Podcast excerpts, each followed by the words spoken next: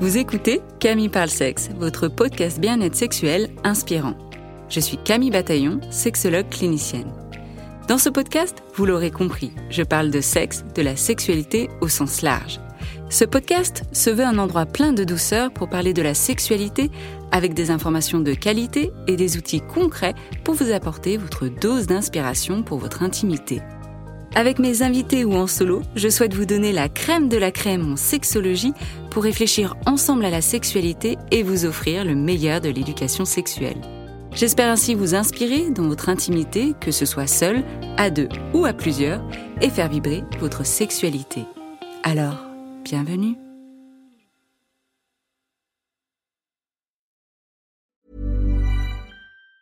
Mom deserves the best, and there's no better place to shop for Mother's Day than Whole Foods Market. They're your destination for unbeatable savings, from premium gifts to show-stopping flowers and irresistible desserts. Start by saving 33% with Prime on all body care and candles. Then get a 15-stem bunch of tulips for just $9.99 each with Prime. Round out Mom's menu with festive rosé, irresistible berry chantilly cake, and more special treats. Come celebrate Mother's Day at Whole Foods Market.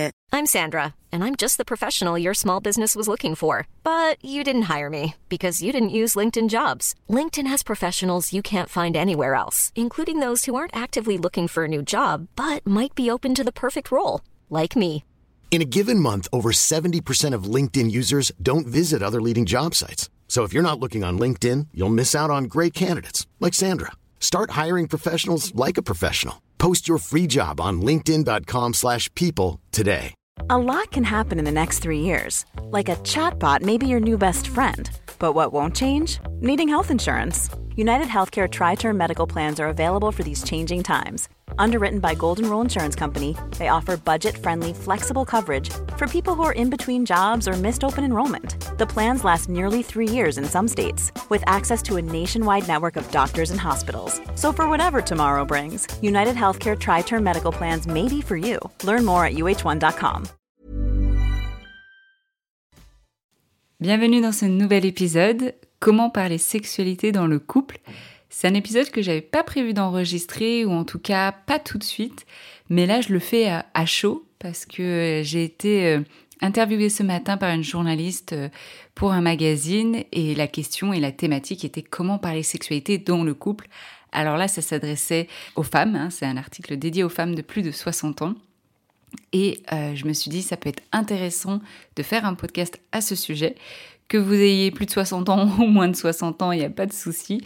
Je trouvais ça challengeant de parler de ce sujet quand on s'adresse à des personnes de plus de 60 ans, quand il y a une différence en fait générationnelle, parce que je trouve que c'est, ça devient de plus en plus simple. Je dis pas que c'est complètement facile, mais j'ai l'impression que c'est quand même moins compliqué pour les jeunes générations, la vingtaine, la trentaine, de parler de sexualité dans le couple, grâce notamment aux réseaux sociaux où il y a eu des comptes sexos, aux podcasts qui parlent de sexualité, aux livres sur la sexualité, le développement personnel, prendre soin de son couple. J'ai l'impression que ça, c'est vraiment ancré dans ces générations-là. Bien sûr, là, je fais des généralités. Hein. Pas quelque chose avec lesquels euh, la génération de plus de 60 ans ont forcément grandi. Euh, communication, sexualité, prendre soin de son couple, euh, ça leur parle peut-être un peu moins. Alors peut-être que vous avez plus de 60 ans, vous écoutez ce podcast et vous dites, mais elle a complètement faux, moi dans mon couple on parle de sexualité, on prend soin de notre couple, etc. Donc génial, et s'il vous plaît, envoyez-moi un petit mail à hello at pour me dire comment vous avez fait ça euh, et ce qu'il en est pour vous. Mais quand même, je remarque que ce n'est euh, pas encore une majorité de personnes, que c'est encore très difficile de parler de sexualité dans le couple, et alors encore plus pour les générations de plus de 60 ans, parce que, encore une fois, c'est quelque chose de peut-être assez nouveau.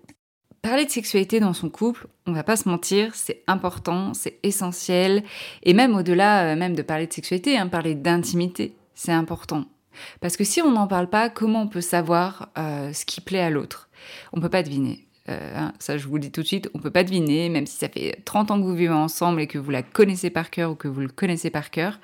Euh, ben, on peut pas deviner parce que déjà, premièrement, nos envies et nos désirs changent changent selon les jours, changent au fil des, ans. Et donc, même si ce, que, ce, qui, ce qui lui plaisait il y a 30 ans, Peut-être qu'aujourd'hui c'est plus le cas et donc ça serait temps de lui demander. Et ça serait temps d'avoir cette conversation. Donc parler de sexualité, oui, et je me rends compte à quel point c'est encore très difficile d'en parler. Et pas tous les couples peuvent parler de sexualité. Et vraiment, dans cet épisode, je voulais parler de trois éléments qui me semblent essentiels pour pouvoir parler de sexualité dans le couple. Parce que s'il n'y a pas ces éléments-là, vous avez beau avoir toute la volonté du monde, c'est très difficile de parler de sexualité. Donc même avant même de se dire qu'est-ce qu'on dit quand on parle de sexualité, c'est plutôt comment on va aborder la sexualité, de quoi on a besoin, quel est le cadre pour pouvoir parler de sexualité dans le couple? Voilà, quel est le cadre? Et le cadre va être important.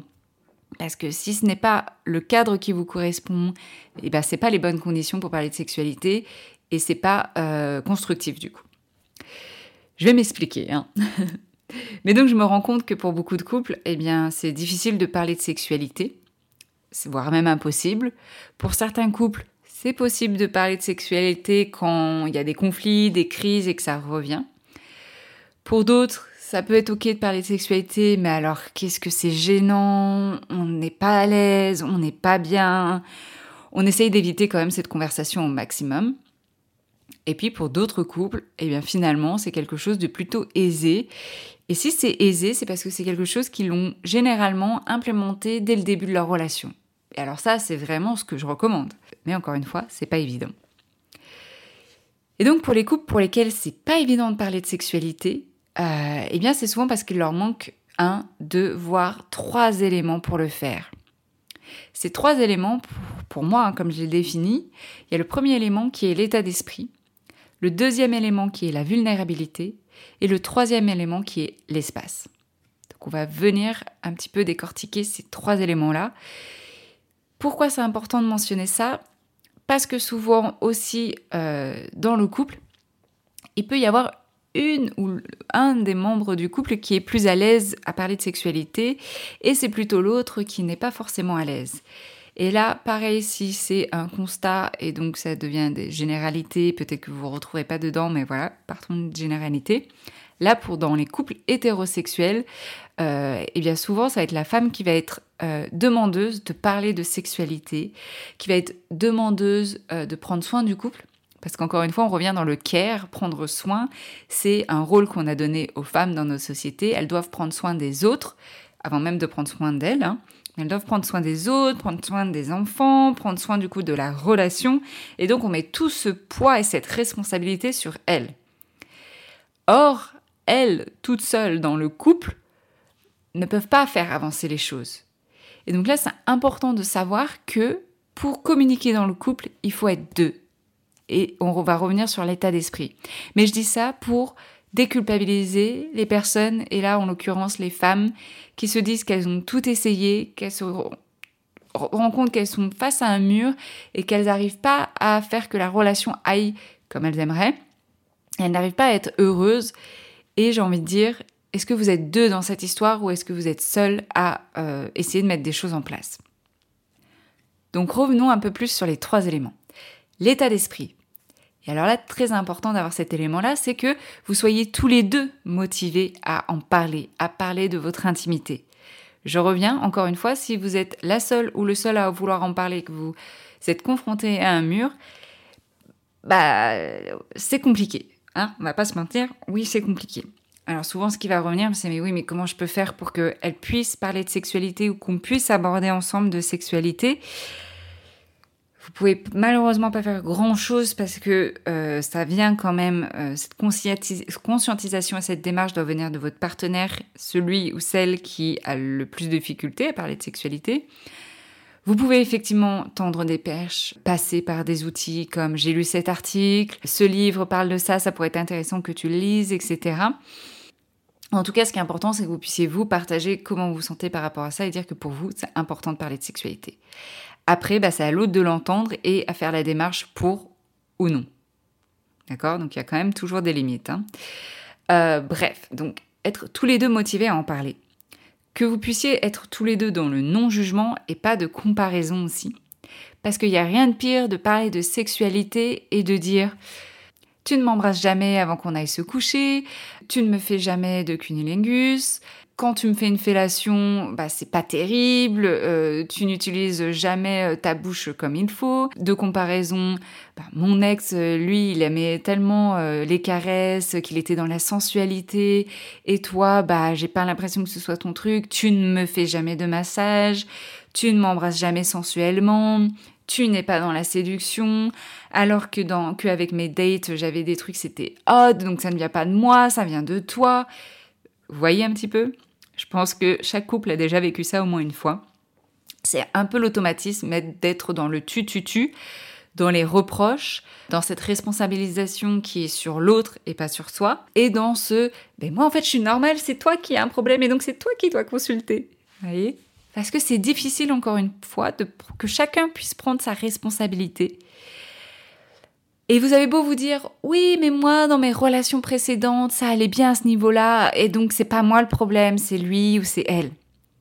Non, c'est un problème de couple.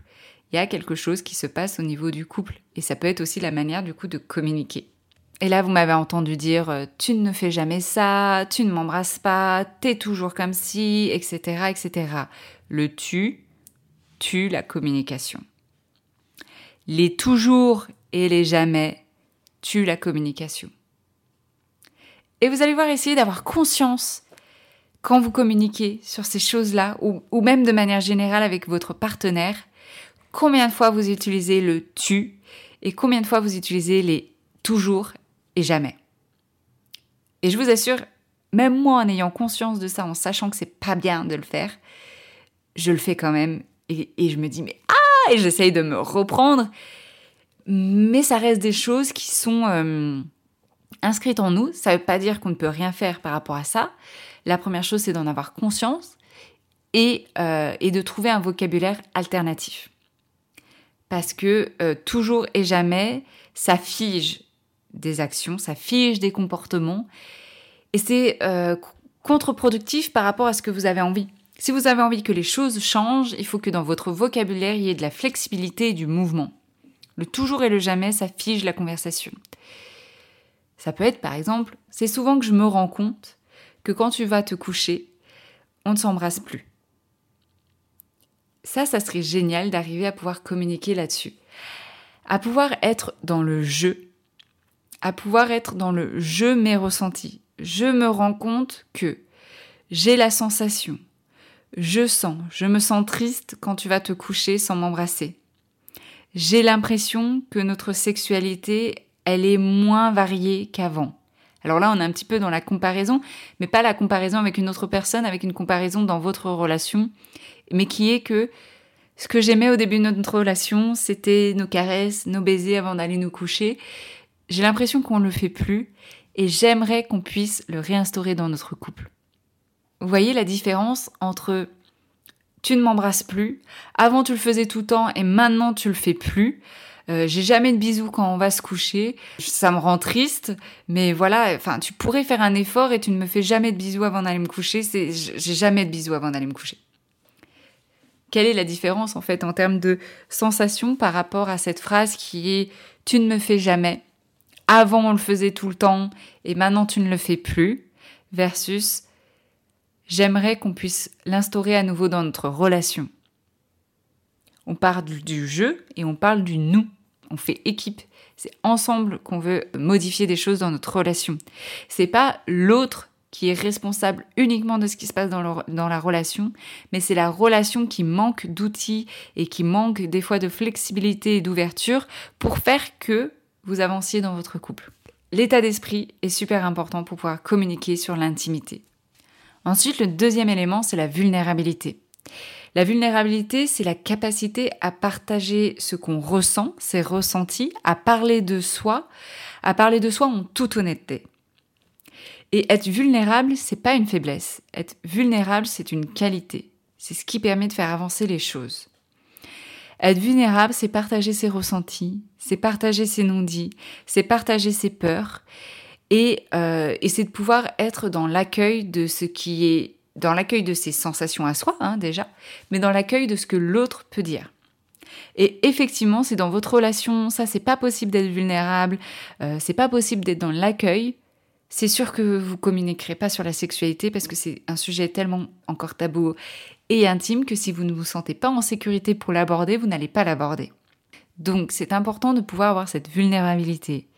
Et j'ai bien conscience que cette vulnérabilité, ce n'est pas en écoutant ce podcast que soudainement, ça y est, vous allez devenir une personne qui va pouvoir communiquer facilement sur ses ressentis, ses peurs, ses non-dits, sa vulnérabilité. Mais ça permet en tout cas de prendre conscience et de se dire, ok, si j'ai du mal à partager tout ça, qu'est-ce que je peux mettre en place? Et peut-être ce qu'est-ce que je peux mettre en place, c'est aussi demander de l'aide à une tierce personne, à des psychologues, à des coachs, à des sexologues pour faire euh, ce travail-là de développement personnel, pour mettre ça en place avec des psychologues, des thérapeutes de couple, des sexologues, parce que c'est quelque chose de pas évident.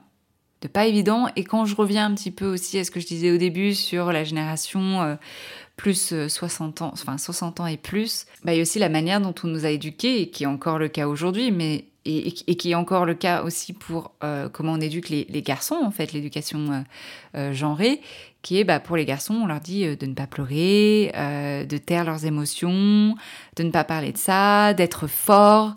Et être vulnérable, c'est-à-dire ça allait à l'encontre de tout ce qu'on nous a inculqué de ce qu'est être un garçon, de ce qu'est être un homme fort. Et cette construction-là fait du mal à la relation, peut faire du mal aussi aux hommes qui se retrouvent prisonniers dans des émotions qui sont enfouies bien profondément et qui ont du mal à sortir et qui ont du mal du coup à être en connexion avec leur partenaire.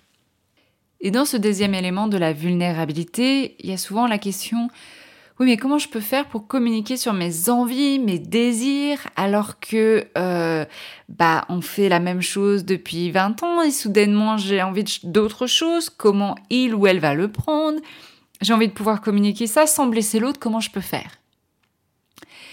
Et c'est aussi ça, en fait, l'accueil dans la vulnérabilité, c'est accueillir ce que l'autre a à nous partager de ses désirs, sans le prendre forcément comme quelque chose de personnel, sans prendre forcément comme quelque chose qui va contre soi.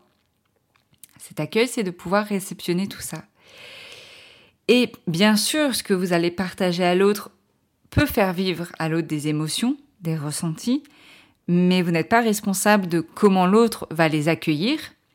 C'est la responsabilité de l'autre dans comment je suis capable d'accueillir toutes ces choses-là. Et si moi ça me blesse, ou si moi je ressens de la jalousie, ou si moi je ressens de la colère, eh bien c'est à moi de pouvoir travailler ça. Tiens, ça m'a trigger, ça a réveillé quelque chose en moi, ce qu'elle m'a dit ou ce qu'il m'a dit, je vais aller le travailler. Et pour ça, c'est avoir cette capacité, avoir ce recul par rapport à la conversation, à pouvoir être dans du développement personnel par rapport à ça, et à pouvoir se remettre en question, en fait. C'est ça tout l'enjeu de comment je peux parler de sexualité avec mon, ma partenaire. C'est déjà est-ce que je suis prêt et prête à entendre des choses et est-ce que je suis prêt et prête à me remettre en question? Et tant qu'il n'y a pas de oui, il y a de la difficulté à parler de sexualité. Il y a aussi le comment je peux transmettre ce message. Et souvent, l'erreur, ça va être de transmettre le message selon moi, ce qui me parle, moi, mon canal, qui est par exemple, bah, j'ai lu ce livre et euh, ça serait chouette que tu puisses le lire et je te le mets sur la table de nuit ou je te donne des indicateurs qu'il faudrait que tu lises ce livre parce que ça peut être un super outil pour nous. Si vous, vous aimez les livres, oui, c'est un super outil. Mais si par exemple votre partenaire, il ou elle ne lit pas de livres, ça ne va pas lui parler. Donc il faut trouver son canal de communication. Si par exemple votre partenaire est plutôt à lire euh, des articles ou des journaux, eh bien ça peut être par exemple un, article de magazine que vous avez lu et de lui transmettre ça. Si par exemple votre partenaire écoute la radio, écoute des podcasts, ça peut être via des podcasts, petit clin d'œil mon podcast, mais ça peut être via des podcasts ou une émission de radio que vous avez entendue qui parle de sexualité et donc transmettre ça. Voilà, de trouver le canal qui parle à votre partenaire si vous souhaitez lui transmettre un message. Et c'est sûr que ces canaux-là, que ce soit euh, les livres, les podcasts, les articles, etc., sont des super outils si on a du mal à communiquer en premier lieu sur ça, ou sont des super outils pour ouvrir de nouvelles portes. Ensuite, le troisième élément, c'est l'espace. Vous avez beau avoir peut-être ces deux premiers éléments qui sont importants, souvent ce qui va revenir, c'est oui, mais en fait, bah, je lui parle de sexualité, puis c'est un petit peu out of the blue, euh, entre deux portes, ou alors en fait, il ou elle ne s'y attendait pas du tout, et du coup, bah, c'est pas réceptionné super, super bien. Bah oui, c'est clair, si euh, euh, soudainement, ou alors qu'on est dans le rush, qu'il y a les enfants à côté, ou qu'on est en train de manger, et que en fait, bah, le partenaire est, surpris par rapport à, ok, ok, waouh, on va parler de sexualité, moi je suis déjà pas à l'aise avec ce sujet-là, je suis un peu gênée. Et euh, waouh, je trouve que c'est pas le bon moment et donc euh, bah, je me ferme ou je ferme la conversation. Du coup, le partenaire se prend euh, une porte par rapport à, ça, à cette ouverture. je lui parle de sexualité et puis en fait il me dit, il me dit que c'est jamais le bon moment, il est pas à l'aise du tout et donc du coup bah j'ai beau faire des efforts, je n'y arrive pas quoi. Et en fait, c'est de se dire, est-ce qu'on peut créer cet espace pour parler de sexualité, c'est-à-dire prendre un temps qui est dédié pour parler de ça, pour parler d'intimité, parler d'intimité et un temps qui est dans la régularité. Et donc c'est un choix de couple de se prendre ce temps-là et de décider quand ça sera. Souvent ce que je vais proposer, c'est par exemple votre date de rencontre. Si vous êtes rencontré le 12 février ou si vous êtes marié le 12 février, par exemple, de dire, eh bien, tous les 12 du mois, on est dans la régularité, dans quelque chose de mensuel. Vous pouvez même faire hebdomadaire, hein, tous les, toutes les semaines si vous voulez. Mais déjà, si vous partez sur mensuel, c'est déjà très bien. Tous les 12 du mois, on va prendre ce temps-là.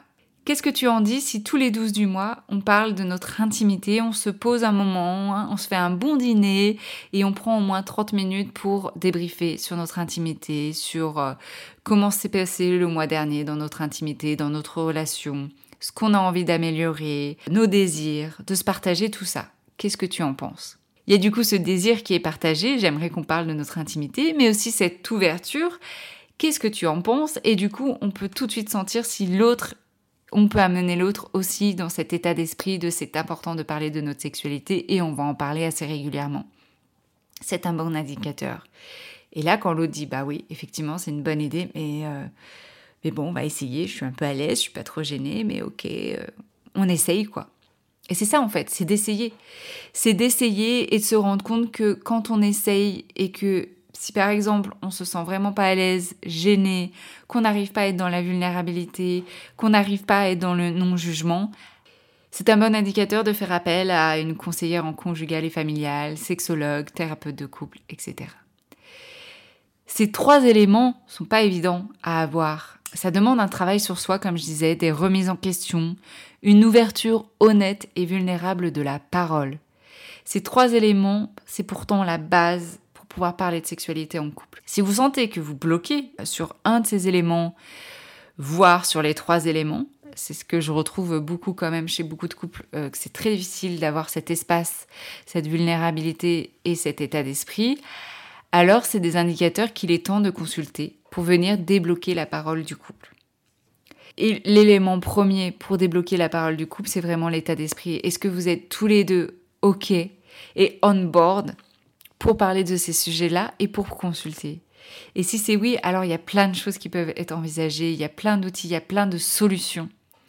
Donc si vous écoutez ça et vous dites bah ouais, nous en fait on a du mal à être dans la vulnérabilité, on a du mal à se trouver un temps pour euh, notre sexualité, alors consultez.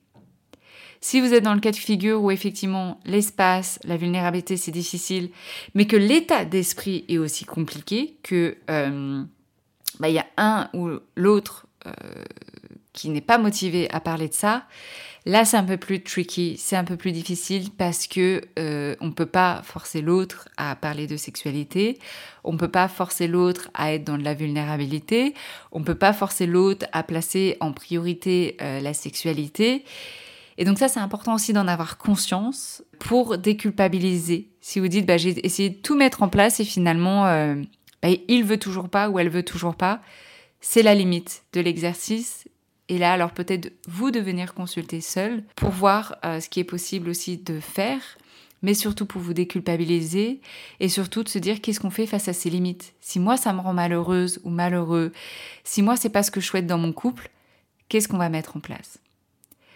Ces trois éléments, état d'esprit, vulnérabilité et espace, sont importants pour parler sexualité dans le couple. Avant même de se dire qu'est-ce qu'on peut dire par rapport à la sexualité, ayez déjà cette base-là et ensuite, vous verrez que ce sera beaucoup plus simple de parler de sexualité.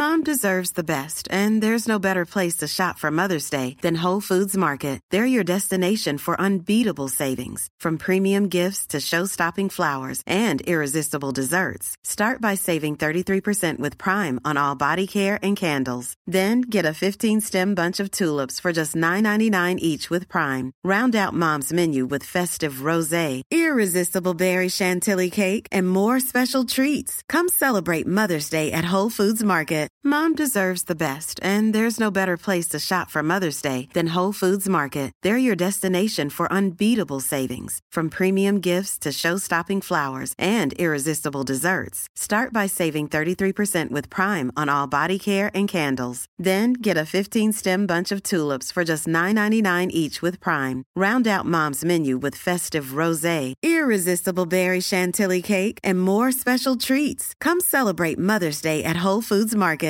Imagine the softest sheets you've ever felt. Now imagine them getting even softer over time. That's what you'll feel with Bowl and Branch's organic cotton sheets. In a recent customer survey, 96% replied that Bowl and Branch sheets get softer with every wash. Start getting your best night's sleep in these sheets that get softer and softer for years to come. Try their sheets with a 30-night guarantee. Plus, get 15% off your first order at bowlandbranch.com. Code BUTTERY. Exclusions apply. See site for details.